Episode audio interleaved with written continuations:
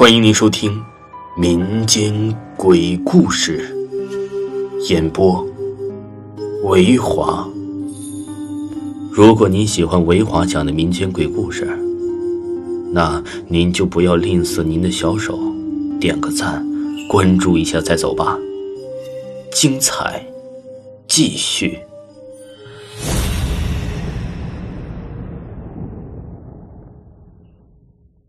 今天。给大家讲一下快递打车灵异事件。说北京五棵松的华西商圈还没有建起来的时候，石景山万达便是我们小伙伴们的活动根据地。追忆那时候没家没业、潇洒放纵的幸福时光，可真让我跺脚称折的深恨时光难以倒流啊！那应该是二零一三年左右，当时啊，网络约车的 app 才刚兴起。有一种啊叫快滴的打车软件，现在早已被滴滴吞并了。但在当时，由于匹配车辆快，而且价格便宜，还是拥有不少用户的。有一回，我和几个朋友聚会，吃饭看电影 K 歌，一条龙搞下来，已经是午夜十二点半了。说实话，我真打心里啊佩服我自己那时候的精气神儿。要搁现在，过十二点不睡觉，我第二天肯定。会飞成渣渣。出了万达一看，地铁、公交啊，早就停运了。我一姐们摸出手机，呼叫了快递约车请求，发出没一会儿，系统就提示他有司机接单了。我们几个呀，只是心下窃喜，没想到这都二半夜了，叫车还能这么快。我姐们点开司机位置，想看看多久车能到。这一看不要紧，吓得她差点没把手机扔在地上。我们呢，看他神色有异，还以为呀是司机呀拒客不拉了。这姐们吓得结结巴巴的，说的话都不利索了。我们拿着手机来一看呢，定位小气球图标显示车辆位置离我们很近，一辆黑色大众，尾号啊是零四零四。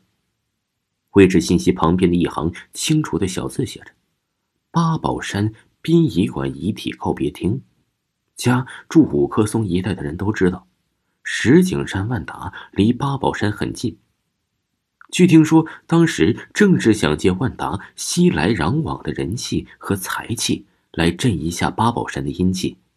姐妹啊，赶紧取消了订单。我们换另一个朋友的手机啊，快递约车。谁成想，用不同的手机啊，一连约了三次，都是那同一个司机抢单。黑色大众，尾号零四零四，则司机头像。就是那个默认的灰色小人头，啥也看不出来。但这个司机的运营历史记录是零，评论区也是一片空白。那天晚上，我们从石景山万达一路走到万寿路，才打到了一辆正规的夜班出租车。之后啊，自散去不提。最恐怖的事还在后头。在当天凌晨三点多钟，用来叫车的三个手机都接到了一起陌生来电。早晨起来一查，快递系统显示，那号码竟然就是那个定位在八宝山的那个黑色大众司机。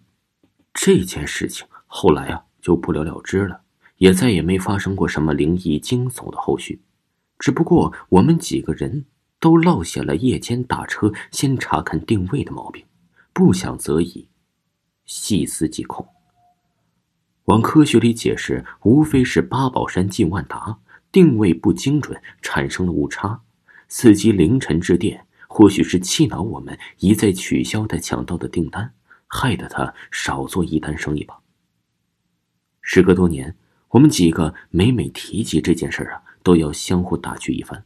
倘若当年遇到的真是鬼，也是个潦倒落魄、郁郁不得志的穷鬼吧。好不容易趁午夜呀，还想赚几个辛苦钱儿，被我们几个无心人狠狠的扼杀了。想想真的是罪过罪过。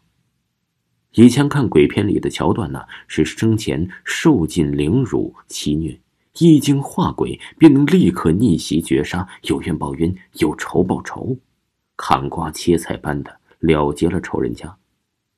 可这些年我却发觉了，越是那些的文艺作品里欺哄世人的一厢情愿罢了。